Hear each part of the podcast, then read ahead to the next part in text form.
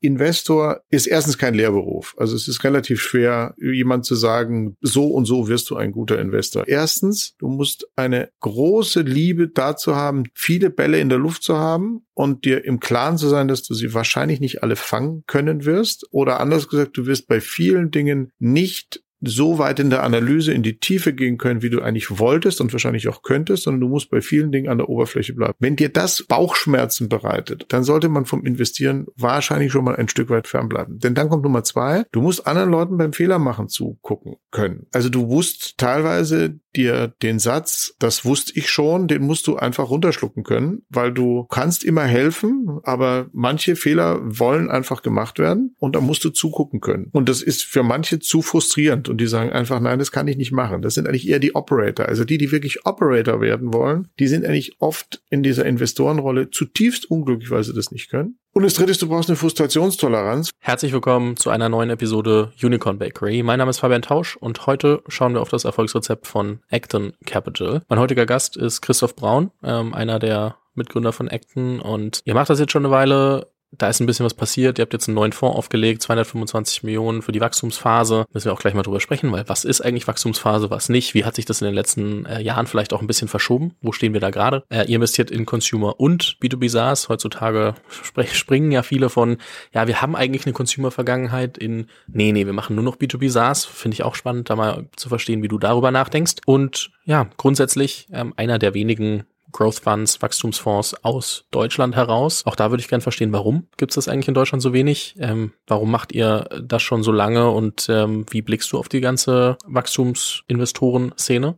Ist vielleicht das richtige Wort. Und ähm, damit haben wir, glaube ich, erstmal viel Grundmaterial, auf dem Der wir aufbauen können.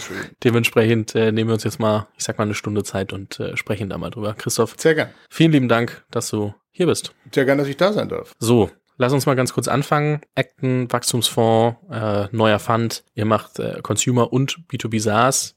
Vielleicht mal ganz kurz zur, zur Historie. Worauf fokussiert ihr euch und warum? Die heutige Episode wird gesponsert von Charles. Du hast ja sicher schon mitbekommen, dass ich einen WhatsApp-Newsletter habe. Diesen betreibe ich via Charles und muss sagen, dass mit den ZuhörerInnen dieses Format via WhatsApp zu interagieren sehr hilfreich ist. Der WhatsApp-Newsletter hat eine Open Rate von mehr als 90 Prozent, weswegen ich WhatsApp als Kanal persönlich besser finde als E-Mail. Charles Funktionalität hört aber nicht bei WhatsApp Newsletter auf, sondern lässt sich sehr gut in E-Commerce-Konzepte einarbeiten. So kannst du zum Beispiel deine Kunden mit targetierten Nachrichten und Angeboten reaktivieren, direkt innerhalb von WhatsApp Produkte anbieten und verkaufen oder deinen Support über WhatsApp steuern. Falls du dir Charles mal genauer anschauen möchtest, schau doch mal auf hello-charles.com vorbei oder klicke auf den Link in den Show Notes. Dort kannst du natürlich auch eine Demo buchen und das Team wird dir erklären, wie du Charles für deine Firma am besten nutzen kannst. Also Historie ist äh, in wenigen Wochen, werden wir 25 Jahre alt als Team, ähm, was uns natürlich freut, weil in einer Branche wie VC ist sozusagen das Alter tatsächlich ein gewisser Indikator dafür, dass wir nicht alles falsch gemacht haben. Wir waren ursprünglich, wie du gerade schon gesagt hast, äh, tatsächlich ein, ein, reiner Konsumentenfonds, sind als Corporate Venture Capitalist ja in, bei Burda gestartet. Ähm, Burda hatte und hat eine sehr starke Consumer-DNA und sind sozusagen aus der heraus haben wir eigentlich den Ansatz entwickelt ähm, und sind aber 2008 ja dann als Acton äh, unabhängig geworden und seitdem würde ich mal sagen mehr und mehr ähm, äh, ein Balanced Fund. Das heißt, wir machen heute ungefähr 50 Prozent Consumer Investments, 50 Prozent B2B Investments und in B2B ist es das übliche, also ähm, relativ viel ähm, Software, ähm, SaaS Businesses, aber durchaus auch weiterhin andere Dinge wie zum Beispiel Marktplätze, die eben jetzt auch im B2B sehr, sehr spannend sind. Da haben wir im Konsumerbereich früher relativ viel gemacht. Der Ansatz ist wahrscheinlich ein bisschen anders als bei vielen. Also wenn ich anfange mit der Phase, dann ist es gar nicht so viel anders. Wir sind in der Wachstumsphase unterwegs, also ein Growth Fonds, der in äh, Firmen investiert. da können wir nachher noch ein bisschen wahrscheinlich im Detail drüber sprechen, die schon ein Stück weit die Straße runter sind. Was unser Auswahlraster angeht, sind wir vielleicht deshalb etwas ungewöhnlich, weil wir eigentlich ein paar Risiken ähm, nicht nehmen wollen. Also sehr stark momentumgetriebene Deals, ähm, die sehr stark ähm, auf ein, auf diesen Unicorn-Status, ich weiß, wir sind bei der Unicorn Bakery, aber die sozusagen nur darauf schielen, die haben es wahrscheinlich bei uns ein bisschen schwieriger, äh, weil wir eigentlich versuchen, in einem Fonds von 15 bis 20 Firmen eben nicht nur eins ins Ziel zu bringen, sondern wahrscheinlich eher die Hälfte. Ähm, und das ist schon ein relativ grundsätzlicher Unterschied im Approach zu anderen Fonds. Ich würde gerne ein Thema hinten anstellen. Das wird sein, so Abkapselung von einem Corporate als Corporate VC versus warum dann eigenständig und wie ist das? Lass uns mal ganz kurz bei der Erwartungshaltung an einen äh, Wachstumsfonds bleiben, weil ich glaube, damit hängt auch so ein bisschen zusammen, warum ihr nicht nur ein, zwei oder drei vielleicht ins Ziel bringen wollt im Vergleich zu einem Pre-Seed oder Seed Fund, äh, wo ein großes vielleicht auch alles ausmachen kann. Wie unterscheidet sich dann so ein ähm, Pre-Seed-Seed-Fonds von einem Wachstumsfonds wie Acton? Also so da, aus Gründerperspektive, was muss ich verstehen? Wie ist die Incentivierung für euch? Warum unterscheidet sich die Investmentstrategie? Ich glaube, da mal ganz kurz einmal aufzuräumen, ja, wird ja. vielen helfen. Vermutlich macht Sinn, das von, von, von mehreren Seiten zu beleuchten. Ich komme einmal von, von der Investorenseite, also von der Seite der, der Menschen, die in uns investieren. Die, glaube ich, haben eine Erwartungshaltung in, in Finanzmathematik sozusagen ausgedrückt, ähm, dass es immer noch ähm, deutlich höhere als Public Multiples sind, also deutlich höhere äh, Returns oder ähm, äh, Renditen sozusagen zu erzielen sind, bei allerdings einem etwas geringeren Risiko, als es bei Early Stage der Fall ist. Das heißt, wenn man, wenn man das plotten würde, kann man auf der einen Seite sagen, im Early Stage bin ich sozusagen sehr stark Outlier getrieben. Das heißt, ich habe die Chance auf einen sehr, sehr hohen Return muss aber dafür dann auch automatisch in Kauf nehmen, dass ich möglicherweise mal bei einem Fonds eben nur einen Bruchteil meines Geldes zurückbekomme. Ich glaube, das würde unsere Investoren nicht sehr happy machen, sondern die erwarten eigentlich schon, dass wir selbst in einem ungünstigen Fall immer noch eine ziemlich vernünftige Rendite nach Hause bringen. Also die Investoren erwarten etwas weniger Risiko, ähm, aber trotzdem immer noch einen deutlich besseren Ertrag, als man das heute mit normalen Aktienfonds oder so etwas äh, machen kann. Man hört ja sonst immer die Zahl 3x auf einen Fonds. Ist das auch die ähnliche Erwartungshaltung ähm, dann an einen Fonds wie euch? Die Erwartungshaltung, glaube ich, die ist nicht dramatisch anders. Sie ist nur ähm, in der in der Distribution über die Fonds sozusagen darf sie weniger schwanken. Während ein Early-Stage-Fonds meines Erachtens durchaus mal mit einem 5x kommen kann, aber dann auch nur mit einem anderthalb x und ist immer noch ein hervorragender Fonds, ist es bei uns wahrscheinlich eher ähm, etwas schwieriger. Das heißt, man erwartet eine höhere Konsistenz. Ich gehe davon aus, dass du mir keins eurer Multiples verraten wirst. Das glaube ich, siehst du richtig. Na gut, ich, ich wollte es versuchen. Aber äh, wäre mal spannend gewesen, auch so ein bisschen Historie zu verstehen. Aber ich glaube, alleine, dass ihr jetzt wieder einen neuen Fonds aufgelegt habt in so einer Phase wie jetzt und so, zeigt, dass ihr nicht nicht ganz daneben liegen könnt. Also wenn, dann wären die Leute schon nachhaltig ähm, äh, hinters Licht zu führen. Ich glaube, das äh, äh, würde uns nicht gelingen. So, das war quasi Investorenseite. Wenn ich jetzt aus der, aus der Gründerseite ähm, mir anschaue, wo soll ich eigentlich hingehen, dann sage ich natürlich, in einem Early-Stage-Fonds kommt es ähm, auf, auf andere Dinge in der Evolution einer Firma an, als es bei dem Growth-Fonds der Fall ist. In, der, in einem Early-Stage-Fonds möchte ich eigentlich ähm, Menschen um mich haben, Investoren um mich haben, die den Raum, in dem ich mein Geschäft eigentlich bauen will, relativ gut verstehen, die mir helfen können, möglicherweise noch Technologierisiken abzufedern, die mir möglicherweise erste Kunden zutreiben, die mich ganz stark dabei unterstützen, noch den Product Market Fit zu finden, vielleicht sogar mein Team zu ergänzen, weil ich sage, Mensch, wir sind eigentlich auf der, auf der Produktseite sehr, sehr gut, wir sind auf der Technologieseite sehr gut, aber ehrlich gesagt, Finanzen ist jetzt nicht so unsere Stärke. Das ist eigentlich das, was ich von einem Early-Stage-Fonds eigentlich erwarten kann. Da kommen wir vielleicht auch nachher gleich noch zu den verschiedenen Spielarten von Early-Stage-Fonds, ähm, ähm, denn ich glaube, diese Unterstützung gibt es nicht in jedem Early-Stage-Fonds. In dem Later-Stage-Fonds, glaube ich, ähm, muss ich mich fragen, ähm, oder in dem Growth-Fonds muss ich mich eigentlich fragen, wo sind meine größten Wachstumsschmerzen? Aus meiner Sicht sind es vor allem drei. Das erste ist, ein Early-Stage-Gründer muss ganz viele verschiedene Optionen aufmachen im Growth-Bereich muss ich lernen, Nein zu sagen. Das heißt, der Gründer muss eigentlich jemand haben, der ihm hilft bei der Durchstrukturierung der Fragestellungen. Ich habe Alternative A, B, C. Ich kann aber nur zwei machen. Welche mache ich, welche mache ich nicht? Also priorisieren, ähm, die Strategie sozusagen darauf auszulegen. Das zweite ist Organisation. Der, der im, in der Early-Stage-Phase, ich sag mal bis zu 30 Leuten, habe ich wahrscheinlich eine persönliche Verbindung mit allen Gründern, äh, haben die Gründer eine persönliche Verbindung mit jedem im Team. Jetzt muss ich eigentlich anfangen, ähm, eine Organisation zu bauen, die den Namen wirklich auch verdient. Das heißt, ich hole auch Leute rein, die vielleicht in der zweiten Ebene meiner Organisation sind und damit eigentlich Leuten vor die Nase gesetzt werden, die mir von Anfang an treu waren und die von Anfang an eigentlich mit mir gegründet haben. Das ist nicht ganz einfach. Da hilft es auch, glaube ich, jemand zu haben, der einem da bei der Objektivierung ein Stück weit hilft. So, und das dritte ist, äh, ich glaube, bei all den Dingen wie Finanzplanung, ob das jetzt eine Finanzierungsrunde ist, ob das dann später äh, ein Exit ist, ähm, äh, jemand an der Seite zu haben, der das irgendwie ein paar Mal gemacht hat. Denn IPO vorzubereiten, sich überhaupt Gedanken zu machen, ist eigentlich ein IPO sinnvoll? Ich glaube, da kann ein Growth Investor einen anderen Beitrag leisten, als das vermutlich ein Early Stage Fonds tut. Das heißt, ich als Gründer evaluiere schon äh, im Normalfall auch, äh, ich gucke mir eine Historie an, gucke mir, und selbst wenn es ein neuer Fonds ist, dann kann es ja jemand sein, der trotzdem in einem anderen Fonds das lange mitgemacht hat. Mhm. Und das heißt, es geht jetzt nicht nur darum, dass ich nur einen Fonds mit Historie nehmen kann, sondern ich muss mir einfach angucken, wie eigentlich man das doch immer sagt, aber es ist ja trotzdem was, was ähm, häufig, also man hat nicht immer die Wahl, wenn man die Wahl hat als Gründer, mit wem man äh, arbeiten möchte, dann ähm, möchte man ja auch irgendwie doch trotzdem, also man möchte eigentlich immer seine Due Diligence machen, auch auf äh, Investorenseite. Und da hast du, glaube ich, gerade ein paar Punkte genannt, die auch ähm, ja, die super relevant sind. Die, die gegenseitige Due Diligence ist etwas, was wir sehr ermuntern und wo wir jedem Team auch sagen, ähm, wenn du mehrere Alternativen hast, seh dir an, was die in der Vergangenheit gemacht haben, sprich mit Gründern, die mit denen gearbeitet haben und dann such den besten Fit. Und ganz ehrlich, wenn wir dann nicht der beste Fit für die sind, ähm, dann muss ich das akzeptieren und werde das auch akzeptieren. Das hat relativ wenig mit nur Bewertung und Verträgen und so weiter zu tun. Meistens ist der Fokus viel zu stark darauf gerichtet, anstatt einfach zu sagen, mit wem möchte ich eigentlich die nächsten fünf bis sieben Jahre. Unsere durchschnittliche Halteperiode ist ungefähr sieben Jahre.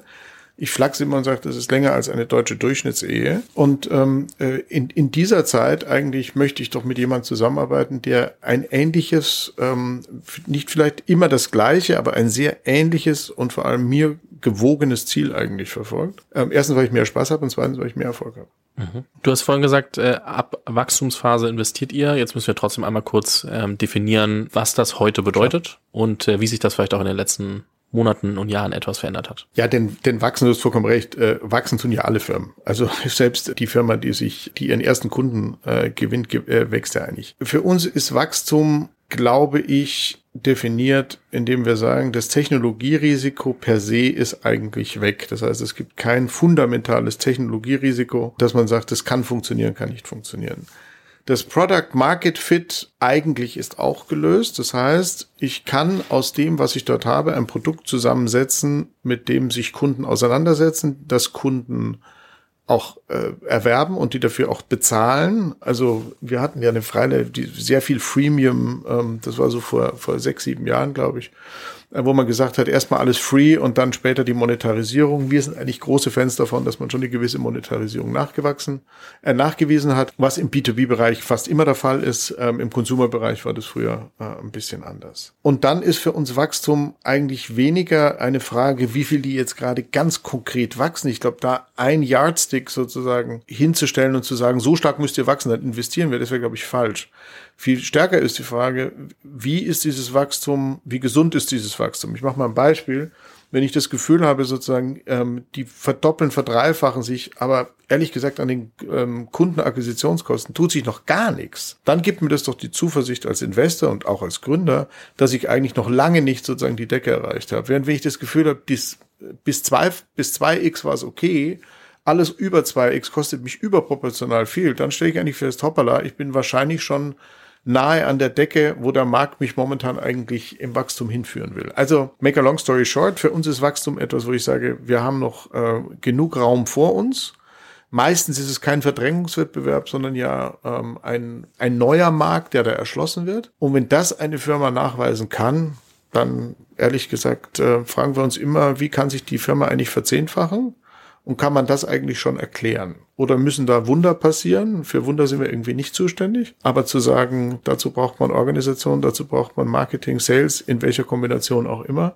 Und dafür braucht man auch Geld. Dafür ist eigentlich ein Investor der richtige. Das heißt, typischerweise die erste Runde, in die ihr einsteigt, ist wahrscheinlich ab einer Series A? Ja. Gut. Nur um das einmal nochmal so klass zu klassifizieren. Ja, genau.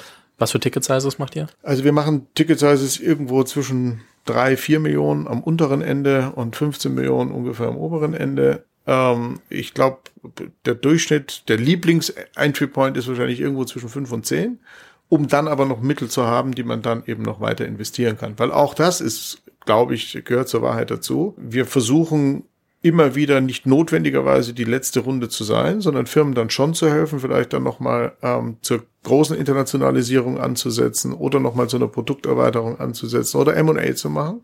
Und dann braucht man auch nochmal einen zusätzlichen Investor. Wenn dann der existierende sagt, na, er kann aber nicht mehr, ist das, glaube ich, nicht wahnsinnig hilfreich, sondern ist es schon gut, wenn man dann noch ähm, genug Pulver trocken hat, um zu sagen, ich mache auf jeden Fall mein Prorata, ich mache auf jeden Fall nochmal mit und auf die Art und Weise auch der Firma nochmal Rückenwind gibt. Mhm. Wenn ihr jetzt so ein Investment-Target vor euch habt, mhm. dann ähm, heutzutage spricht man viel über Cap Table Design und welche Investoren will ich wirklich dazu nehmen, welche Angels, wie pool ich die, was mache ich eigentlich? Wie schaut ihr euch sowas an? Also wie analysiert ihr, ob eine Series A Company oder vielleicht auch eine Series B Company, kann ja auch sein, dass ihr nicht nur nicht direkt in der A einsteigt, fundable ist. Was sind denn Sachen, wo ihr sagt, okay, boah, das ist nicht so cool, das finden wir nicht gut, ähm, gibt's Investoren, also ohne jetzt Investoren namentlich zu nennen, aber kann ich, wie, wie viel kann ich eigentlich wirklich falsch machen in der Pre-Seed und Seed-Runde?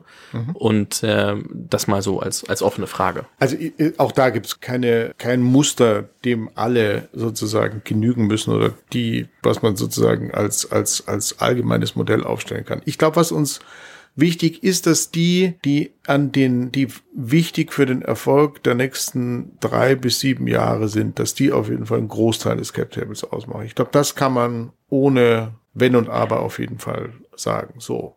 Dann gibt es die Frage, oft gibt es Cap Tables, wo also eine, in einer sehr, sehr frühen Phase jemand sich 30 Prozent ähm, äh, rausgeschnitten hat ähm, wo man den Wertbeitrag ein bisschen hinterfragen muss und eben sagen muss, okay, die Dilution, ähm, äh, die du da genommen hast, die wird eines Tages ähm, sehr, sehr teuer werden. Ähm, denn das war eigentlich die, die hätte nicht unbedingt sein müssen. Ich glaube, im Idealfall haben wir es mit Angels zu tun und einem äh, Frühphaseninvestor, der schon eine gewisse Professionalisierung mit hineingebracht hat, die aber den Gründern auf jeden Fall genug Luft lassen, dass sie sich nicht bei der Bewertung sozusagen eigentlich für die Fehler äh, früherer Runden ähm, sozusagen revanchieren müssen, weil das führt, glaube ich, oft ein bisschen ähm, aufs Abstellgleis. Also, ähm, ein, ein Gründer, der mit zwei, drei Prozent noch an seiner Firma beteiligt ist, der ist für uns am Ende des Tages kein Gründer mehr, sondern ist vermutlich ein Angestellter. Und das ist sehr, sehr schade. Schöner finde ich es, der hat vielleicht, wenn es zwei, drei Gründer sind und Gründerinnen, wenn die irgendwie noch 60, 70 Prozent haben,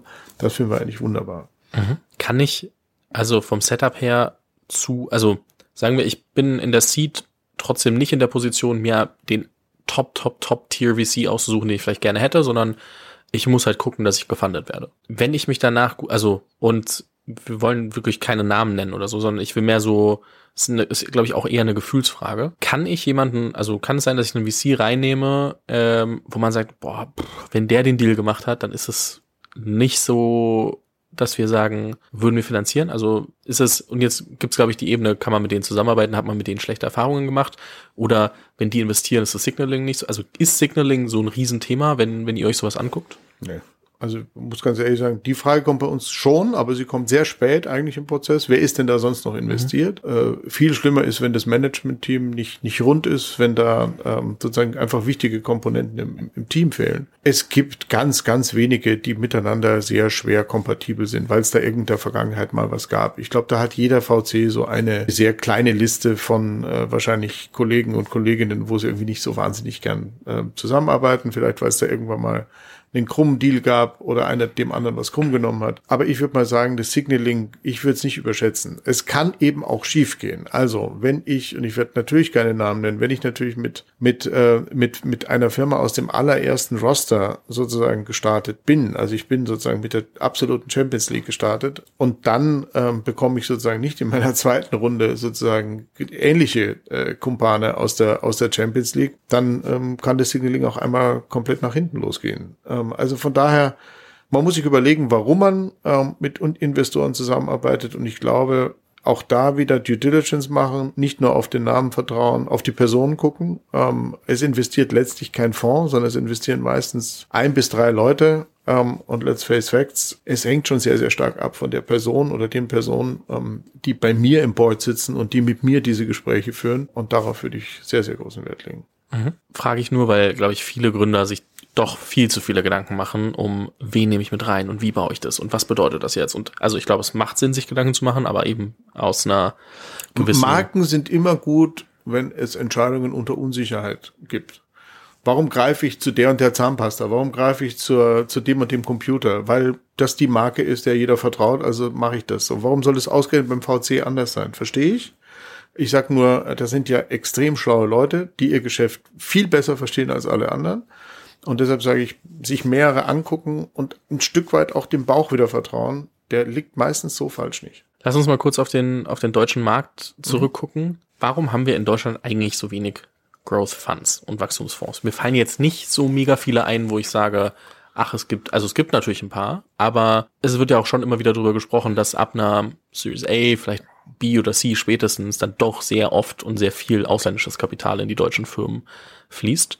Warum sind wir in der Pre-Seed so stark aufgestellt, aber in den, in den Wachstumsphasen dann vielleicht deutlich weniger? Also ich will jetzt nicht das Klagelied singen, äh, wir haben zu wenig Kapital, ähm, aber es ist so, wie du sagst, wir haben ähm, wahrscheinlich nicht ausreichend äh, Growth Vehicle. Ich glaube, da gibt es zwei Antworten ähm, dazu. Die eine ist die, wo ich einfach sagen würde, die, die VC-Landschaft in Deutschland ist ungefähr 30, 35 Jahre alt. Viel älter ist die eigentlich nicht. Warum? Weil VC früher eigentlich in den Firmen stattgefunden hat. Das deutsche VC war im Mittelstand. Das heißt, die haben einfach diese Dinge intern finanziert und dann nach vorne gebracht. Ich glaube, es ist gut, dass es heute beides gibt. Wir haben immer noch diesen starken Mittelstand, der das tut, aber wir haben eben daneben eine institutionalisierte VC-Landschaft. Wenn die 30 Jahre alt ist, dann ist eigentlich normal, was passiert ist, nämlich, dass die Returns, also die, die Renditen, die da rausgekommen sind in der ersten Welle, in der zweiten Welle und sich jetzt langsam verstetigen, dass die eigentlich eher in die frühe Phase gegangen sind. Denn das sind eben Angels, ähm, aber wir sehen eben mittlerweile auch viel mehr ähm, ähm, A-Round-Investors. Und ich glaube, jetzt sozusagen die, die Growth-Investoren, die wir jetzt haben, sind eigentlich als Evolution sozusagen gewachsen. Wir ja auch. Also wir haben ja auch letztendlich als, als Early Stage und Seed angefangen und sind heute ein Growth Investor. Also ich glaube, da kann man gar nicht so sehr erwarten, dass so wahnsinnig viel mehr passiert ist. Was hätte passieren können? Und ich bin kein Politiker, aber da muss man natürlich schon sagen, ähm, da muss man ein bisschen äh, Schelte betreiben, was das ganze Land angeht. Wir sind keine besonders guten Investoren in diesem Land. Wir waren immer fleißig, sind immer fleißig. Das heißt, dieses Land war immer gut im Geld verdienen, aber nicht im Investieren. Da waren uns andere Länder, allen voran, die Engländer natürlich immer sehr, sehr stark voraus. Ähm, warum haben wir keinen Staatsfonds? Also ich weiß es nicht. Wir reden seit 30 Jahren drüber, ähm, aber wir haben keinen. Ähm, das heißt, bei uns ist die Aktie auch nicht etwas, was sozusagen in der, im täglichen Leben angekommen ist was dazu geführt hat, und deswegen will es nicht, will es nicht ausufern lassen, was dazu geführt hat, dass man den Versicherungen es zum Beispiel und den Kapitalsammelstellen in diesem Land sehr schwer gemacht hat, eigentlich in VC und auch teilweise früher sogar noch in Private Equity zu investieren. Aber Private Equity haben sie irgendwann gelöst, VC haben sie irgendwie vergessen. Und damit ist viel Kapital nicht aus dem Heimatmarkt in VC geflossen, der meines Erachtens automatisch Growth Fonds natürlich relativ stark befeuert hätte und das ist nicht passiert. Das ist in Frankreich ein bisschen anders, die sind deutlich stärker aufgewacht. Und ich rede nicht vom Staat, also die sowohl der European Investment Fund als auch die KfW, glaube ich, machen einen sehr sehr guten Job, aber was wir letztendlich nicht getan haben, ist die gesamten Pensionskassen, Versicherungs, die gesamte Altersversorgung bei uns ist eigentlich unterrepräsentiert in VC-Investments. Was haben wir gemacht? Wir haben Riester-Rente gemacht und haben dann gesagt, ja, wir wollen aber sicherstellen, dass das Kapital nie verloren geht. Und eins weiß man auch, wenn Kapital nicht verloren gehen kann, kann es auch keine Rendite erwirtschaften. Anstatt irgendwann mal einen Staatsfonds zu machen und zu sagen, der soll mal ordentlich investieren oder den Versicherungen die Möglichkeit zu geben. Also das eine ist die Antwort, ich glaube, wir sind ungefähr da, wo wir sein müssten nach 30 Jahren könnten aber besser sein. Ich teile deine Frustration. Auf der anderen Seite, wir haben als Land ähm, uns ums Investieren irgendwie die letzten 30 Jahre nicht dramatisch Gedanken gemacht und ähm, deswegen ist die Altersvorsorge bei uns so eingestaubt, wie es ist. Ich meine, grundsätzlich findet man immer mehr News dazu, dass jetzt irgendwie äh, hier Geld dafür freigemacht wurde, um dann irgendwie in Fonds mit zu investieren. Ich habe gehört, wer, also jetzt auch eine spannende Statistik, aber oder oder spannender Faktor, was viele wahrscheinlich nicht mitbekommen haben. Ähm, du weißt das bestimmt, aber irgendwie mitbekommen, dass äh, der Staat ausgerufen hat, ja, wenn ihr jetzt eine Milliarde als Fonds auflegt, dann kriegt ihr irgendwie 200 Millionen von uns. Ich weiß nicht von welcher Institution genau, whatever, die ganzen Details weg. Aber ja, mach mal als ersten oder als als selbst als dritten, vierten, fünften, zehnten Fonds äh, einfach mal so eine Milliarde. Ist jetzt auch nicht so, dass das in Deutschland jeder könnte, ähm, aber äh, ist natürlich eine nette Messgröße, wo man sagt, ach ja, wenn ihr das macht, dann, dann legen wir auch mit rein. Also es gibt immer mehr so. Äh, ja, was mich daran so ein bisschen stört, ist, dass irgendwie das fast immer so ein bisschen nach Almosen klingt. Ähm, als müsste man sozusagen etwas dazu tun, da, damit man irgendetwas motiviert. Ich, ich sag, ich hätte es viel schöner gefunden, wenn wir heute alle in unseren ähm, Lebensversicherungen, also in unseren Rentenversicherungen sozusagen eine Komponente hätten, wo wir an modernen Firmen beteiligt wären. Ähm, und heute sozusagen sind wir beteiligt an dem, äh, was sozusagen im, im, im Stocks 50, vielleicht auch im MSCI World ist. Also wir sind eben an, an Weltaktien sozusagen beteiligt als Volkswirtschaft und ganz viel an Staatsanleihen. Das, ich, das ist ähm, möglicherweise ein bisschen kurz gedacht. Wir sollten eigentlich eher bisschen stärker in die Zukunft investieren. Mhm. Ja, ich bin gespannt, was, was da passiert, aber das ist, kann man ja auch nur mutmaßen, ob irgendwie und was, deswegen würde ich das Thema hier einmal, einmal schließen. Grundsätzlich, ähm, auch von meiner Seite gar nicht mal persönliche Frustration. Ich bin ja eher immer in der beobachteten äh, Beobachterrolle, krieg dann aber halt natürlich doch irgendwie mit, äh, auch wenn du mit Gründern sprichst, dass dann äh, das ziemlich schnell dünn wird und du viel im Ausland äh, suchen musst. Finde ich aber, ähm, also wie du sagst, ne, es gibt, also gerade wenn man sich das US-Ökosystem anguckt, dann ist das halt doch ein paar Jährchen älter und äh, in ein paar Jährchen länger kann auch mehr passieren und ähm, das muss man dann auch manchmal verstehen und deswegen auch kurze Rückfrage zu euch. Du meintest, ihr habt in der frühen Phase angefangen, habt euch mehr in die Wachstumsphase entwickelt. Warum? Also warum war das dann irgendwann spannender, als in Frühphasen vorzubleiben? Ja, wir haben schon gesehen, dass wir äh, ne, dass es A eine gewisse Lücke gibt ähm, und dass wir auf der anderen Seite auf der Frühphase, und wir reden ja jetzt über, über Mitte der 2000er, also 2005, 6, 7, ähm, dass es dort einfach äh, viele ganz junge Teams gab, äh, wo ich heilfroh dafür, wo ich heilfroh, dass es die gibt, äh, weil die haben wirklich die Landschaft äh, fundamental verändert, die aber am Anfang eben sehr, sehr hemsärmlich sozusagen agieren konnten. Wir konnten das mit zunehmenden, je mehr Geld du anvertraut bekommst, desto weniger kannst du sozusagen eigentlich mal so ein bisschen aus der Lameng ähm, irgendwelche Dinge machen. Äh, das kann ein Business Angel völlig anders machen und ist auch gut so, dass es den gibt, ist eine ganz andere Rolle. Also haben wir gesagt, erstens ist da eine gewisse Lücke, in die kann man reinstoßen. Zweitens ähm, ist es eigentlich äh, etwas, was unserem Skillset ganz gut entspricht, wie man heute sagt. Also wir können eben ein bisschen, hoffentlich ein bisschen Strategie, wir haben ein bisschen was von Organisation gelernt, weil wir eben ein paar Firmen tatsächlich auch länger begleiten durften und ähm, kennen irgendwie auch Finanzierungen ähm, auch in späteren äh, Stages eigentlich ganz gut und haben eben auch den einen oder anderen IPO gemacht. Dann haben wir gesagt, eigentlich ist diese passt diese Rolle ganz gut zu uns. Ähm, und sie ist immer noch früh genug. Sie ist eben nicht Private Equity, wo es dann also darum geht, den Tanker so langsam aber sicher um zwei Grad links oder rechts zu steuern, sondern wir müssen schon immer noch richtig anpacken und da passieren schon auch noch immer ähm, richtig ordentliche Kurven sozusagen in den, in den Linien, in den Entwicklungslinien dieser Firmen.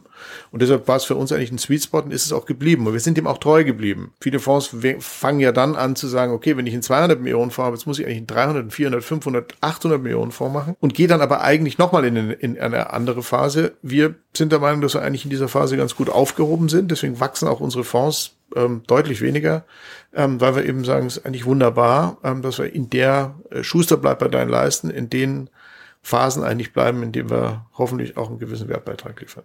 Reizt es dann nicht trotzdem irgendwie, den Fonds größer zu machen und zu sagen? Wegen der Management viel? Nö. Ich habe das Gefühl, es gab ein paar, die sich da hinreißen lassen haben. Dazu kann ich nichts sagen, dazu musst du die befragen. Ähm, ich finde, wir müssen auskömmlich äh, unser, unser Team ausstatten können. Wir müssen äh, gute Leute ähm, holen und halten können. Aber ansonsten muss der Spaß für uns darin bestehen, gute Investments zu machen und irgendwann im Carry zu landen. Alles andere eigentlich führt dazu, dass wir nicht dasselbe Incentive Scheme haben wie unsere, ähm, wie unsere Investoren. So, und die möchten eigentlich mit uns möglichst parallel sein. Ähm, und da habe ich nichts dagegen. Also ganz, ganz flach und äh, plakativ zusammengefasst, die Management-Fee ist nicht das Geschäftsmodell, das einmal kurz festzuhalten. Ähm, das auch, das soll, will ich auch niemandem unterstellen. Und ganz kurz, weil du gemeint hast, im Carry landen, ich glaube, viele verstehen auch manchmal gar nicht, wie, wie das gestückelt ist, ohne dass du mir jetzt den Vertrag runterbetest, den du mit äh, euren LPs gemacht hast. Was muss passieren? Ähm, ab wann gäbe es die Möglichkeit, also ab wann kommt man in den Carry? Ähm also ich, ich, ich kann es nur abstrakt, ähm, ich werde jetzt nicht den, ähm, die Eckenkonditionen vorbeten, Deswegen aber die ja. sind nicht weit vom Markt entfernt. So, was macht der Markt heute? Äh, und das ist schon seit vielen Jahren eigentlich relativ äh, ähnlich, dass man sagt, die ersten ähm, Gelder, die zurückkommen, gehen zunächst mal an die Investoren. Und die haben das Vorrecht, sozusagen alle Gelder erstmal ähm, wiederzubekommen. Und da bekommen sie darauf eine gewisse Rendite. Mhm. Äh, es gibt auch Fonds, die tatsächlich die Rendite bei Null ansetzen sagen, in dem Moment, wo das Geld zurück ist, geht sozusagen der Carry los. Aber bei den meisten ist es eigentlich so, dass es eine sogenannte Hürde gibt, also eine Hurdle. Äh, das kann entweder ein Prozentsatz sein oder es kann ein Multiple sein. Also wenn ich 100 investiere als Investor, bekomme ich 100 plus diese Hurdle zurück. Lass es 120, 130, 140 sein. Und ab diesem ähm, Betrag sozusagen ähm, teilt man sich dann das, was zurückkommt, ähm, äh, brüderlich und schwesterlich auf. Das heißt, 80 Prozent gehen immer noch an den Investor und 20 Prozent gehen dann an die ähm, Investmentfirma, also an einen Fonds äh, beziehungsweise die Initiatoren dieses Fonds. So, und das heißt, nur wenn das Ding richtig gut läuft, macht es richtig viel Spaß, Aber es kann nicht sein, dass sozusagen diejenigen, ähm, äh, die den Fonds managen, eigentlich ein wunderbares Leben haben und die Investoren mit dem Ofen ins Gebirge gucken. Ja, ganz kurze Ergänzung meinerseits. Ähm, auf der einen Seite, wir haben Management-Fee angesprochen. Man spricht typischerweise von dem Mix ähm, 20-2, also 20% Carry, 2% Management-Fee, wobei die oft äh, einfach unterschieden wird durch äh, aktive Investmentperiode und ähm, dann auch, wenn man ausinvestiert ist, äh, sich verringert, kann man aber am Ende halten, wie man will. Ich glaube, ich, glaub, ich habe Decks gesehen mit 3% Management-Fee in den aktiven Investmentjahren, dann 0,75% in den nicht aktiven und das setzt sich äh, dann dementsprechend zusammen. Und ähm, es gibt auch Fonds, ähm, die dann halt ab Beispiel ab 3x, ab 4x, ab was auch immer, dann irgendwie eine potenzielle Ertrag sein könnte, dann auch statt 20% 30% Carry genau. oder ähnliches bekommen. Dementsprechend, da gibt's verschiedene Dimensionen, da gibt's kein One-Size-Fits-All. Ähm, das ist einfach nur mal kurz für alle, die verstehen wollen, wie diese Vordynamiken sind. Das sind so ein paar Ergänzungen. Ähm, wie gesagt, man kann da nie äh, in die Details gehen, wie es jetzt bei dem einen Fonds hier äh, konkret ist, aber das mal nur als Ergänzung für alle, die diese ähm, Incentive Schemes vielleicht auch besser verstehen wollen. Du, wir hatten ein Thema nach hinten geschoben, äh, was ich gerne noch mal kurz aufgreifen würde. Mhm. Ihr habt als Corporate VC gestartet und euch dann äh, äh, unabhängig gemacht. Wie stellt man sich das vor? Ich meine, keine Ahnung, aber ich weiß jetzt nicht, ob du dann da einfach, also ich weiß nicht, ob du das warst oder ihr als Team oder wie auch immer, wahrscheinlich eher als Team, aber ich nehme jetzt dich kurz als, als äh, mein, ähm, mein Strohmann. Aber ähm, du wirst ja, also ich kann mir nicht vorstellen, dass du da gesessen hast, äh, angerufen hast, gesagt hast, ja, du, wir wollen jetzt irgendwie doch äh, unabhängig machen. Ähm, und so, wie, wie läuft das ab? Wie kommt die Entscheidungsfindung ähm, aus einem an Burda anhängenden Corporate VC ein. Naja, vielleicht, vielleicht ist noch einmal kurz erlaubt zu sagen, warum macht man den Corporate VC oder warum haben wir den Gerne. damals gemacht? Wir haben den damals gemacht, weil wir gesagt haben, wir wollen eigentlich in, in, in neue Geschäftsmodelle ähm, als äh, äh, als Medienhaus ähm, vordringen, äh, die dem Medienhaus so nicht irgendwie ähm, äh, zugänglich waren. Das heißt, wir haben irgendwie gemerkt, das kann man nicht selber bauen, sondern man muss es eigentlich mit Teams bauen. Das heißt, das war äh, jetzt äh, 99, 2000 haben wir damit angefangen. Ähm, also in dieser ersten oder vor der ersten ähm, äh, Dotcom-Blase. Ähm, und Ziel war eigentlich ähm, A, die Fertigkeiten zu bauen, überhaupt in solche Dinge zu investieren. B, ähm, festzustellen, wie kann man dort eigentlich Konsumenten erreichen und was für Geschäfte lassen sich eigentlich bauen und C, Geld zu verdienen, um dann sozusagen ein Schwungrad eigentlich in, in Gang zu bringen, um dann eben weiter zu investieren. Ich glaube, das ist ganz gut gelungen. Ähm, also äh, wir haben äh, da relativ viele Investments gemacht, die, glaube ich, nicht ganz unerfolgreich waren. Auch Marken, die geblieben sind, also wie ein Zoo Plus oder ein Cyberport oder ein Holiday Check. Ähm, und diese, ähm, diese Dinge haben dann dazu allerdings geführt, dass dann ein Konzern irgendwann sagt, jetzt wird es eigentlich strategisch. Das heißt, ich muss eigentlich jetzt in Mehrheiten kommen. Ich muss eigentlich jetzt solche Geschäfte nicht nur sozusagen als Minderheit besitzen auf Zeit, sondern ich möchte eigentlich diese Dinge längerfristig gestalten. Und das wiederum widerspricht dann irgendwann einem VC-Ansatz. Und deshalb war irgendwann eigentlich strategisch, nicht weil wir das wollten, sondern auch strategisch eigentlich es sinnvoll, es sozusagen auszugründen und es dann selbst zu machen, weil wir wollten eben in dieser Phase bleiben. Das war eigentlich das, was uns am meisten Spaß gemacht hat und bis zu diesem Tag heute uns am meisten Spaß macht, mit jungen Teams an neuen Themen zu arbeiten, und uns vor der Minderheit nicht zu fürchten. Es gibt ja ganz viele Investoren, die sagen, wie, wie macht ihr das? Ihr habt nur ähm, 20 oder 18 oder wie auch immer 12 Prozent an der Firma. Ihr habt ja überhaupt keinen kein Hebel auf diese Firma. Da sage ich, der einzige Hebel, den wir haben, ist letztendlich, dass wir akzeptiert werden und dass wir irgendwie unseren Senf dazugeben dürfen und hoffentlich nicht nur Unsinn erzählen und den Firmen helfen sozusagen beim Wachsen. So, für einen Konzern ist das irgendwann nicht wahnsinnig attraktiv. Der wünscht sich dann eher so 25,1 plus Prozent als Sperrminorität oder wie meinst du gerade? Ja, Minimum mindestens, mindestens. eigentlich dann irgendwann, wenn es profitabel ist, auch eine Konsolidierungsmöglichkeit. Voll konsolidieren kannst du dann ab 50 äh, oder 50,1. So, und, und das wiederum erfordert, aber du musst es dann fast schon eingliedern und dann redest du eigentlich nicht mehr über Gründer, dann redest du eigentlich mehr oder weniger über, über Konzerngesellschaften. Ähm, ich glaube, da ist man heute auch weiter. Also es gibt heute auch durchaus Mehrheitsbeteiligungen, die sehr at arm's length geführt werden.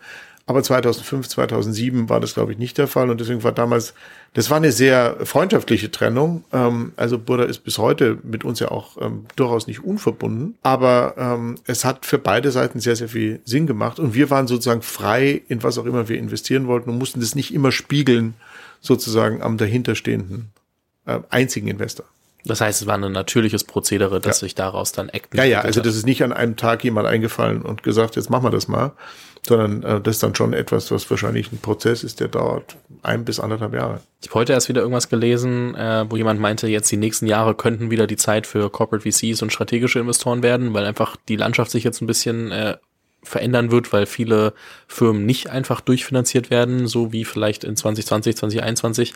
Ich sage immer gerne, ich bin in so einer Hypephase irgendwie in diese Startup-Welt gerutscht, wo jeder, der eine Seed bekommen hat, eine A bekommen hat, jeder, der eine A bekommen hat, eine B bekommen hat. Und das, das dreht sich natürlich gerade. Wie schaust du generell als jemand, der natürlich auch einen Corporate VC gemacht hat, was würdest du Gründern empfehlen, ähm, wenn sie überlegen, einen Corporate VC zum Beispiel mit reinzunehmen? Weil es ist ja trotzdem eine Frage, die sich vielen stellt, die auch gerade thematisch natürlich oft äh, Sinn machen kann. Wie unterscheidet sich die Due Diligence von einem Corporate VC im Vergleich zu einem normalen VC? Unterscheidet sich die überhaupt? Also ich habe hab den Artikel auch gelesen, war mir nicht ganz sicher, ob, ob gemeint ist, der Corporate VC kommt wieder oder es kommen jetzt die Corporates wieder. Denn ich glaube, ähm, das ist eigentlich die Entscheidung. Wenn ein Corporate VC ein wirklicher Corporate VC ist, also das große Beispiel ist immer Intel. Mhm. Ein Intel hat ähm, natürlich immer das Haus Intel irgendwo hinten mitgedacht, aber eigentlich immer viel stärker, um zu sagen, wir müssen technologisch sozusagen an der, an der Vorfront bleiben, wir müssen verstehen, was da draußen ist aber wenn eines Tages wir diese Firma public ging oder wenn wir sie verkaufen können, dann machen wir das. Also da ist das VC immer noch sehr, sehr stark im Vordergrund. Ich glaube, da gibt es viele Beispiele, die das auch so gemacht haben. Schwierig wird's immer dann, wenn der Corporate nicht weiß, ob er Corporate oder VC ist. Mhm. Um, äh, also wenn er sagt, eigentlich bin ich die Einkaufsabteilung. Ich will also eigentlich mich an Firmen beteiligen, um sie dann später ähm, als, als Mehrheit reinzuholen. Das waren wir nie. Das ist uns an einigen Stellen sozusagen bei Burda ist uns das damals ähm, sozusagen passiert, weil wir schlichtweg in die Mehrheit gerutscht sind. Ähm, dass diese Firmen haben dann aber auch irgendwann ihren Charakter ein Stück weit natürlich verändert. Also als Gründer kann ich nur sagen, ähm, wenn du einen, wenn du einen VC suchst, dann kann das natürlich ein Corporate VC sein. Der hat viele Vorteile, weil er möglicherweise dich ganz anders rannimmt äh, im, im, im Sinne von ähm, wir können dich mal durch eine, durch eine Testroutine schicken. Wir können dich mal hier und da ähm, sozusagen andocken. Das ist der, das ist das große Plus.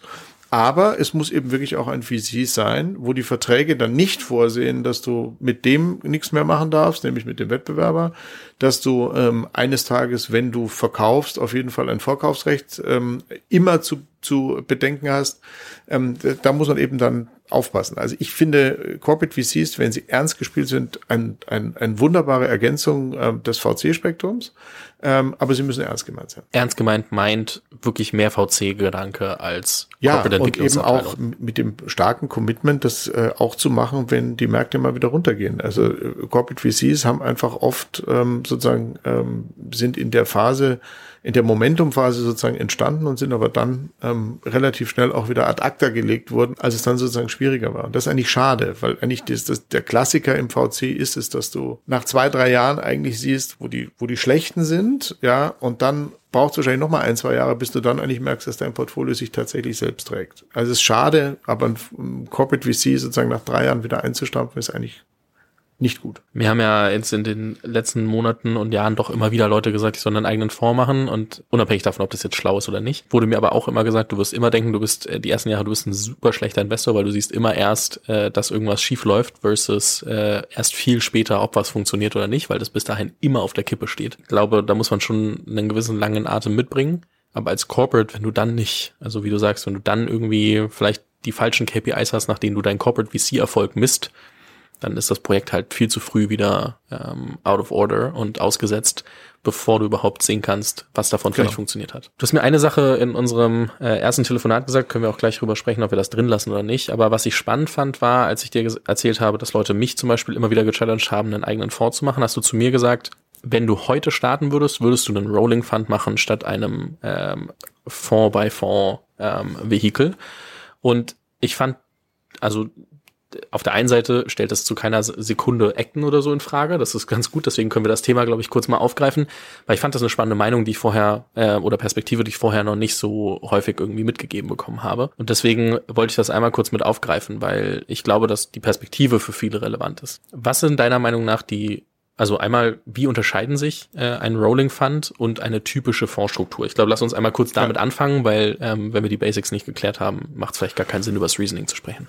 Gut, also ganz, ganz einfach, ich, Rolling Fund, ich, ich spreche immer von dem Evergreen, also einfach zu sagen, was ich sehr attraktiv heute finde, ähm, wenn ich zurücksehe, ist, du begegnest in deinem, in deinem Investorenleben immer wieder Firmen, die eigentlich, ähm, die du zum falschen Zeitpunkt verkaufen musst, weil sozusagen deine Fondslaufzeit das eigentlich ähm, äh, von dir verlangt. Also die meisten Fonds, vielleicht fangen wir da an, haben eine Laufzeit von 10 plus 2 plus 2, also 10 Jahre äh, manche zwölf ähm, und manchmal kann man da noch mal ein bisschen verlängern, aber ich sag mal, im Schnitt zwölf bis 14 Jahre läuft so ein Fonds. Dann ist das Geld aber auch wieder zurück beim Investor.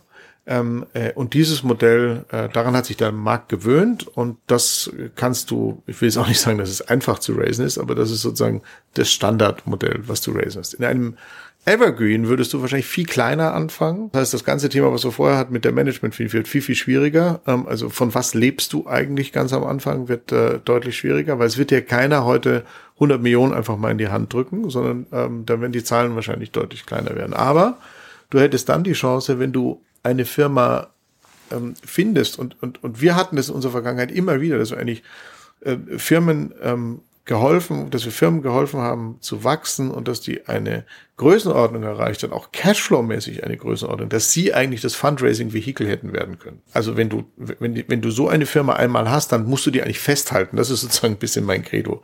Zu sagen, die musst du eigentlich, die musst du langfristig eigentlich versuchen zu besitzen. Das ist ein bisschen Berkshire Hathaway mäßig. Also du legst dir ein Vehikel zu, was eigentlich das Fundraising ein Stück weit für dich erledigt und investierst dann in Geschäfte, die entweder was mit diesem Geschäft zu tun haben oder eben auch die nächsten und kreierst so sozusagen ein Portfolio, das im eingeschwungenen Zustand eigentlich kein externes Kapital mehr braucht, sondern was eigentlich aus sich heraus wächst und was möglicherweise oben eine Holding hat, das ist dann die Evergreen Holding, die dann sozusagen diese Firmen alle mehrheitlich besitzt und aus meiner Sicht eine spannende äh, Facette noch hat, nämlich dass der Invest, der Gründer von der Firma, der unten tatsächlich diese starken Cashflows äh, dass der eigentlich sein De-Risking, also das, was er eigentlich möchte, nämlich dass er irgendwann nicht mehr alle Eier in einem Korb hat, eigentlich auch dadurch erreichen kann, dass er nach oben wechselt und sozusagen seine Beteiligung sozusagen gegen Anteile oben verkauft.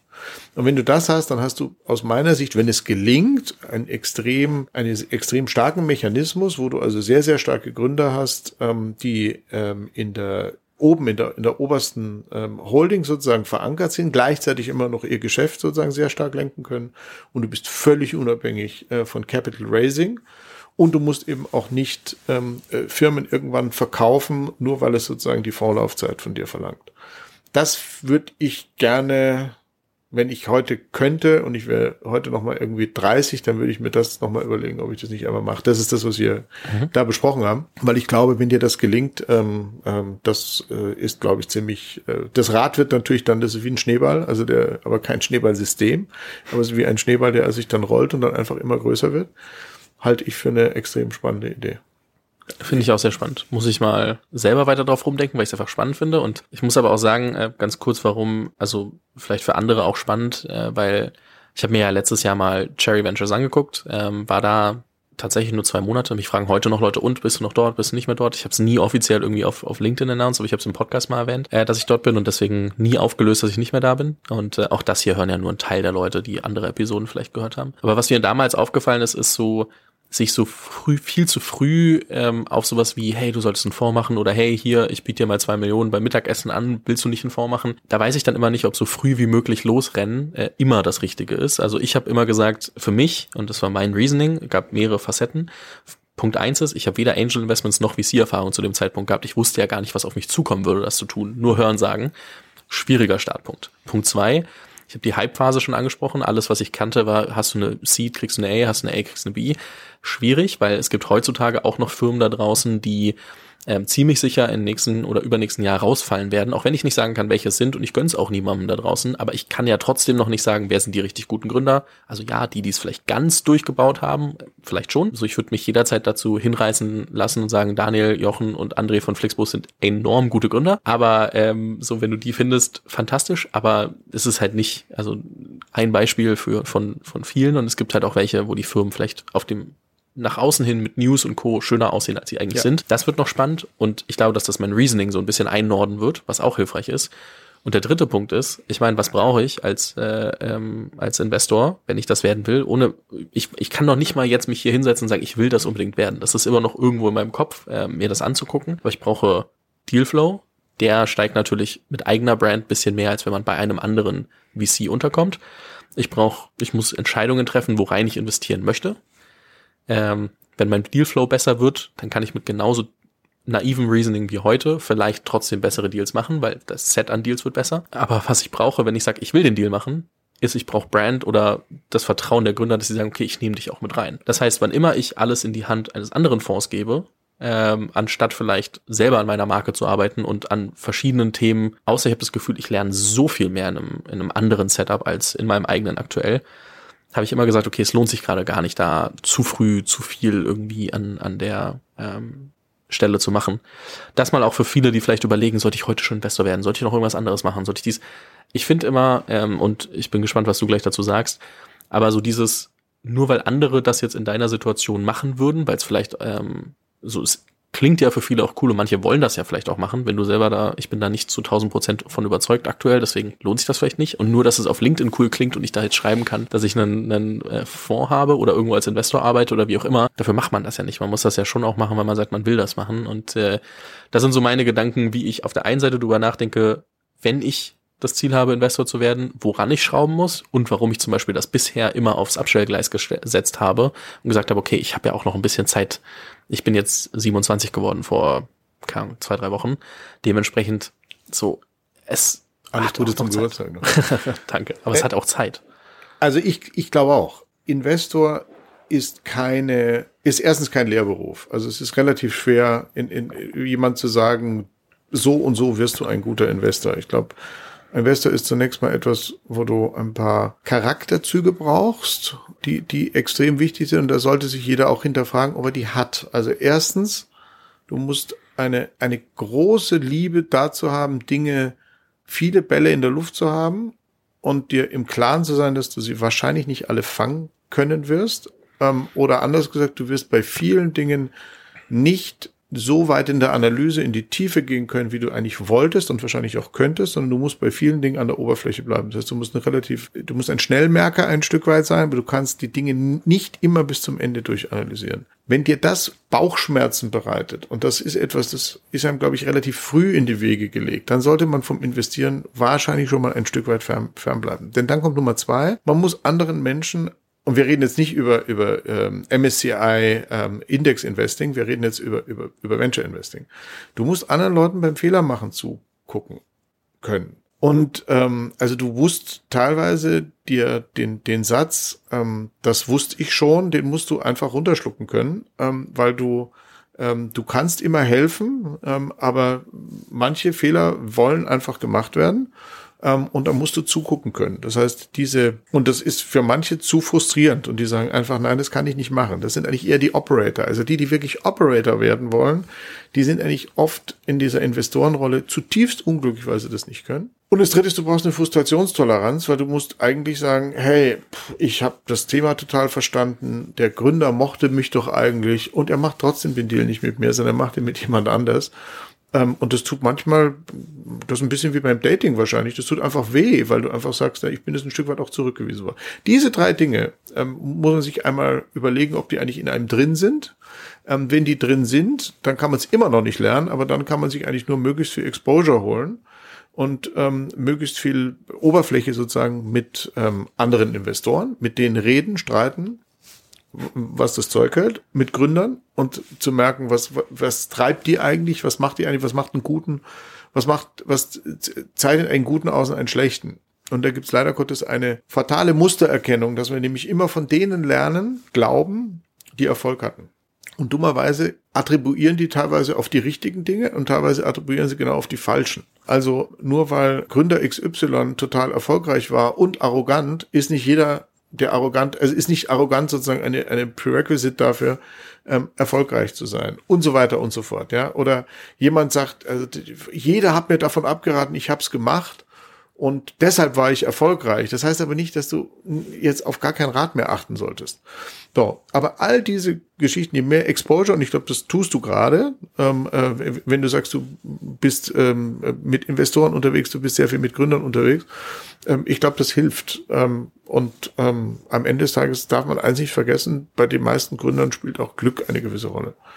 Ähm, ich kann das nicht quantifizieren, aber man muss auch ab und zu mal die richtige Idee zum richtigen Zeitpunkt mit dem richtigen Team haben und dann flutscht halt. Das ist tatsächlich eine Frage, die ich mir immer wieder selber stelle mit dem Podcast hier, weil ich ja trotzdem bis zu einem gewissen Grad von Survivor und Confirmation Bias irgendwie lebe und das aber auch äh, immer wieder selber so ein bisschen kritisch sehe und deswegen auch jetzt gerade in der aktuellen Zeit immer, wenn ich sehe, oh, da ist jemand vielleicht pleite gegangen, Shared Learnings, was wirklich schief gelaufen ist und so, das versuche dann irgendwie doch nochmal aufzugreifen und da wird man auch in den nächsten Wochen sehen, dass ich da versuche ein bisschen mehr da ist ähm, unsere Branche unheimlich schlecht drin. Themenvarianz reinzubringen. Die also, Leute kommen inzwischen öfter zu mir und sagen, hey du, Fabian, hier das und das ist passiert. Bestes Beispiel Nikita Fahrenholz, der mit Aktio irgendwie insolvent gegangen ist, der mich angerufen hat. Wir wollten eigentlich lange schon Podcast machen, das war aber noch während er im Fundraising war und dann mich angerufen hat, gesagt hat, hey, so Aktieninsolvenz jetzt sechs Monate her, ähm, ich würde mich jetzt ready fühlen, darüber zu sprechen. So, wo Super. Leute jetzt proaktiver Toll. kommen, weil sie sehen, okay, diese Plattform hier so existiert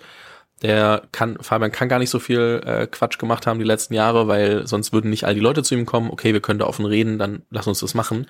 Und ähm, ich muss sagen, ich schätze das sehr, dass da dieses Vertrauen immer mehr kommt, dass auch die neue Generation Gründer, muss man sagen, die auch mit Content aufwächst, sehr viel offener über Sachen redet, die vielleicht auch nicht funktionieren, auch wenn sie gerade mittendrin sind. Ich bin positiver Dinge, dass sich das über die Zeit auch weiterentwickelt. Ich würde es mir total wünschen, aber postmortem machen wir zu wenig, beziehungsweise es machen dann immer Leute mit einem, mit dem Ziel sozusagen ähm, äh, ein Stück weit ähm, anderen zu zeigen, dass sie es ja eigentlich immer besser gewusst haben. Und das ist das ist nicht gut. Also eigentlich sollten es die machen, die tatsächlich selber das getan haben. Wir versuchen das immer mal wieder mit, mit Deals zu machen, die wir nicht bekommen haben. Ähm, Deals, die super funktioniert haben, die wir für absolut nicht investierbar gehalten haben.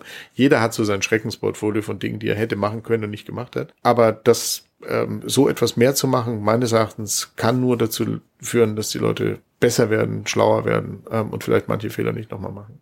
Ja, ich konfrontiere mich immer wieder damit, dass ich so denke, so ja, du kannst nicht nur die, also es bringt halt nichts, nur die Personius, Celonis, Flixbus dieser Welt einzuladen, so du brauchst halt irgendwie dann doch eine gewisse Diversität äh, da drin und ähm, ich tue mich manchmal schwer, zu Early Stage einzuladen. Also wenn jemand gerade so Pre-Seed Seed zum Beispiel ist, weil dann viele Hypothesen immer so als gegeben verkauft werden und die Leute noch nicht so gerne drüber reflektieren, sagen, ja, das ist eine Hypothese, das ist ja noch gar nicht so. Das heißt, es macht so Spaß ab so Series A, Series B, wenn du einen reflektierten Gründer hast oder du hast einen Serial Founder, der sagt, okay, ich weiß ganz genau, dass das alles Hypothesen sind und ich sag's dir auch. Da tue ich mich manchmal ein bisschen schwer, weil ich finde das trotzdem cool, von jemandem zu hören, der gerade in der Series A ist, egal wo das rauskommt. Ne? Du hast trotzdem dann irgendwie zu verstehen, wie die Person denkt, wie die Person ja. arbeitet.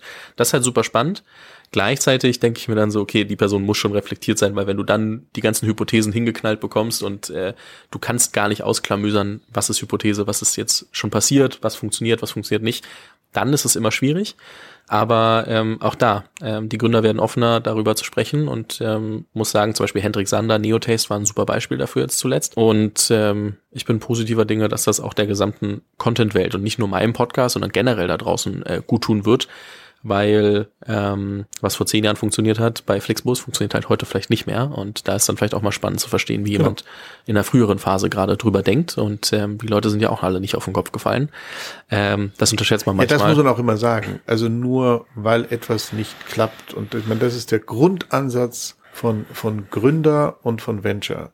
Nur weil etwas nicht klappt, war nicht der Versuch ist nicht wert, ähm, äh, gemacht zu werden. Natürlich ist das dann verlorene Liebesmühe. Natürlich ist das sehr viel investierte Zeit und Geld, das dann möglicherweise den Bach runtergeht. Aber ähm, äh, es muss uns klar sein, dass sozusagen die wahrscheinlich, die Eintrittswahrscheinlichkeit wird nie eins sein, ähm, dass irgendetwas funktioniert. So, und ich meine, wir, wir, wir brauchen Gründer, die positiv äh, bescheuert sind, irgendein Risiko einzugehen, was sonst keiner eingeht ähm, weil sie sich eigentlich immer ein Stück weit in der Mindermeinung be äh, befinden, sonst würden sie es ja nicht tun, sonst würde es diese Idee ja auch schon längst geben. Äh, das heißt nicht, dass jede ähm, Idee bis zum St. Nimmerleinstag finanziert werden kann und es kann eben auch nicht sein, dass alles ein Erfolg ist.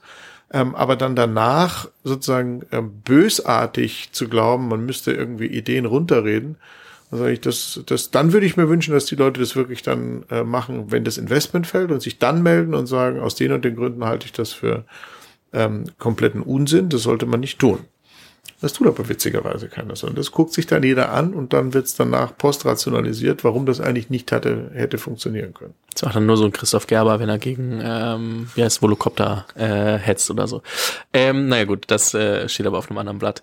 Ähm, es war nicht Volocopter, es war Lilium, Entschuldigung. Äh, nur um das einmal kurz dazu zu sagen, dass ich hier nichts falsch zitiere. Aber das äh, tut ja gar nichts zur Sache. Ähm, Genau, also deswegen, ähm, das ist äh, was, was ich auch immer, immer weiter beobachte und auch spannend finde. Ähm, wenn jemand sich angesprochen gefühlt hat, von wegen, hey, da ist irgendwo mal was schiefgelaufen und man möchte drüber sprechen, schreib mir einfach. Bin da natürlich sehr offen. Heißt nicht, dass ich jetzt alle Stories nehme, die sich melden, so, das äh, geht vielleicht auch nicht, aber ähm, ich glaube, wenn man da gut reflektieren kann und äh, gemeinsam gute gute Baseline findet, dann äh, super gerne. Noch eine letzte letzte ähm, Frage. Trotzdem, so ihr macht euch ja auch eure Gedanken, ähm, wie das nächste Jahr aussehen kann. Jetzt sind wir irgendwie Ende, äh, wir sind im Dezember, also Ende des Jahres. Ähm, was sind so deine Gedanken? Worauf müssen sich Gründer in 2024 einstellen? Also, nehmen wir mal, fangen wir an mit den Gründern, die noch kein Funding haben. Ähm, ich glaube, Funding ist nicht einfacher geworden, aber ich glaube, für eine gute Idee ist 24 nicht so dramatisch anders äh, als 23 oder wird nicht. Eher würde ich sagen leicht positiver. Wir werden nicht zu, zu 21, 22 schnell zurückkehren. Also wo, wie du vorher gesagt hast, ähm, wer eine Idee hat, hat eine Seed, wer eine Seed hat, hat eine AA und so weiter. Für die Firmen, die bereits Geld aufgenommen haben, gibt es, glaube ich, im Groben zwei Gruppen. Die einen, die mit dem Geld hinkommen, also die sagen, sie werden damit profitabel äh, da gibt's auch wieder zwei Gruppen, nämlich die, die damit immer noch sehr, sehr stark wachsen. Um die machen wir uns mal alle gar keine Sorgen. Ähm, die werden sehr viel Geld bekommen können in 2024. Dann gibt's die, die kommen zwar hin, aber sind eigentlich, ähm, äh, früher gab's diesen hässlichen Ausdruck der Living Deads, also quasi die, die wachsen so ein bisschen, sind aber ähm, äh, profitabel, Cashflow positiv, sagen wir mal so. Profitabel sind, sind sie wahrscheinlich noch nicht wirklich im engeren Sinne, aber sozusagen die, die, die überleben, aber sind eigentlich jetzt wirklich äh, keine Stars. Die haben Zeit, das ist the good news, ähm, weil sie durch die Cashflow ähm, sozusagen die Möglichkeit, sie haben sich sozusagen Lebenszeit gekauft und können sozusagen länger überlegen, was sie tun. Und wenn man da dabei bleibt, glaube ich, da werden oft noch sehr, sehr ähm, sehr, sehr schöne Geschichten gebaut. Vielleicht, weil man mit anderen merged, vielleicht, weil man sie mit anderen zusammentut oder weil man nochmal über ganz andere Investoren nachdenkt, ähm, die vielleicht dann weniger VC-Investoren sind, aber Langfristinvestoren, ähm, die vielleicht an Dividenden interessiert sind. Und dann gibt es die dritte Gruppe und da wissen wir alle nicht genau, wie groß die ist. Das sind die, die haben relativ viel Geld bekommen zu sehr hohen äh, Bewertungen. Vielleicht haben sie jetzt auch nochmal eine Bridge bekommen und die haben und die nach wie vor strugglen, eigentlich ihr Businessmodell ähm, auf positiv äh, zu drehen. Nachhaltig sozusagen eigentlich nicht ein echtes Geschäftsmodell haben. Und da fürchte ich, wird es in 24 schon noch ein paar geben. Das heißt, äh, ich will jetzt nicht von dem Blutbad sprechen, aber es gibt, glaube ich, schon da wird es noch etliche geben, die vermutlich ähm, äh, das Zeitliche segnen werden. Ähm, das hat nur relativ lang gedauert, weil die eben solche Riesenbeträge bekommen haben. Aber da fürchte ich, wird es in 24 noch etliches geben. So, und ansonsten haben wir die spannende Geschichte, dass es in 23 wahrscheinlich so viel Convertible Loans gab wie noch nie. Ähm, und jetzt ist die Frage, in was und zu was konverten die dann in 24? Also wenn man all die Finanzierungen aufeinander legt, die da draußen ähm, geplant sind für 24, dann wird es ein Rekordjahr. Ähm, das glaube ich nicht ganz. Also ich glaube, die Spreu wird sich vom Weizen trennen. Die ganz jungen Guten werden eine mega Chance haben, ähm, weil ich glaube, äh, viele wieder auf junge und, und neue Tickets ähm, sozusagen eigentlich setzen wollen. Ähm, aber es wird leider Gottes auch etliche geben, wo die Wertberichtigung noch nicht ausgereicht hat, ähm, äh, die man in 2023 möglicherweise gemacht hat. Also ein spannendes Jahr auf jeden Fall. Das glaube ich auch. Ähm, ich habe das immer ein bisschen verdrängt, dass ja so viele auch für die Bridges und so Wandeldarlehen gemacht haben und natürlich die überall noch rumliegen und auch noch irgendwann äh, ein gewisses Ablaufdatum haben für wir müssen irgendwann mal. Ähm, ja, und es gibt viel Debt da draußen. Es gibt auch relativ viele Firmen, die, die sich mit Debt vollgesogen haben. Ähm, so, und für den, für den, äh, also die für den äh, Fremdkapitalgeber stellt sich irgendwann die Frage, kommt noch mal Eigenkapital oder kommt es nicht? Und wenn es nicht kommt, was mache ich dann eigentlich? Ähm, also die werden teilweise auch ähm, am Trigger sitzen ähm, und da fürchte ich, wird auch das ein oder andere negativ passieren. Ja, ich bin gespannt. Ich glaube, das äh, wird, wie du sagst, ereignisreiches Jahr und äh, da wird sich Da werden so ein paar, das ist das, was ich vorhin meinte, ne? da werden sich so ein paar ähm, herauskristallisieren als okay, sah zwischenzeitlich mal gut aus und äh, hat alles gut geklungen. Aber daraus wirklich ein nachhaltiges, solides Venture-Business zu bauen, muss man ja auch immer sagen, ähm, ist halt doch nicht so einfach. Und da bin ich auch ein bisschen froh, in der beobachtenden Rolle zu stecken, ehrlicherweise. Das äh, habe ich schon immer gesagt, seitdem das hier alles wieder den Berg äh, so ein bisschen runtergegangen ist. So zwischen den Stühlen, zwischen äh, mit den Investoren sprechen, mit den Gründern sprechen.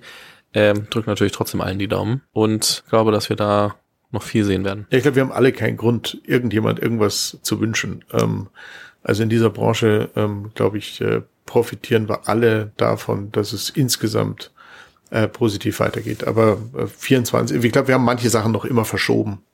Und die kommen wahrscheinlich in 24 so ein bisschen ans Tageslicht. Aber ja. äh, das ist der Zyklus ähm, und mit dem muss man als Investor und als VC-Investor ganz besonders zurechtkommen. So, ich glaube, das sind gute Worte für den Abschluss. Christoph, vielen lieben Dank. Es hat sehr viel Spaß gemacht. Ich ähm, Mir auch. Vielen, vielen Dank. Verlinke natürlich dein LinkedIn als auch äh, die Website von Acton nochmal in den Show Notes, so dass man sich da weiter informieren kann, umschauen kann, äh, was ihr sonst so treibt und ähm, auch wer so alles im Portfolio ist und hier so, was man halt alles wissen möchte und dann zu entscheiden, ob man das nächste Mal äh, bei euch gleich mitpitcht, wenn man in den in das Raster fällt, was du davor mit angesprochen hast. Vielen lieben Dank für all die offenen Worte und ähm, weiter eine gute Zeit. Sehr, sehr gern. Und ähm, ich freue mich auf alles, was auf uns zukommt und auf alle, die uns kontaktieren mit großartigen Ideen. Dankeschön. Danke dir. Lass uns zum Abschluss nochmal kurz zu Charles zurückkommen. Ich habe ja schon erzählt, dass ich Charles selbst für WhatsApp-Newsletter nutze Falls du hingegen aber einen E-Commerce-Shop betreibst und dich fragst, wie Charles dir helfen kann, bietet die Software sogar noch eine größere Vielfalt an Marketing-Features, um deine Kunden anzusprechen oder zu reaktivieren. Das Ganze fängt bei einer sehr genauen Newsletter-Segmentierung an. Hier kannst du deine Audience basierend auf deinen Shop-Daten oder anderen Faktoren sehr gezielt ansprechen. Dazu hast du dann die Möglichkeit, Post-Purchase-Flows aufzusetzen und Upsell-Angebote oder NPS-Umfragen an deine Kunden zu senden und sie damit noch stärker an dich zu binden. Ich bin mir sicher, dir fallen auch noch einige Anwendungen ein, wie du WhatsApp in deine Marketingkommunikation einbinden kannst. Die Open Rates sprechen, wie gesagt, für sich. Geh dazu einfach auf hello-charles.com und überzeug dich selbst. Das Team hilft dir auch gerne mit einer Demo weiter. Den Link findest du auch nochmal in den Show Notes.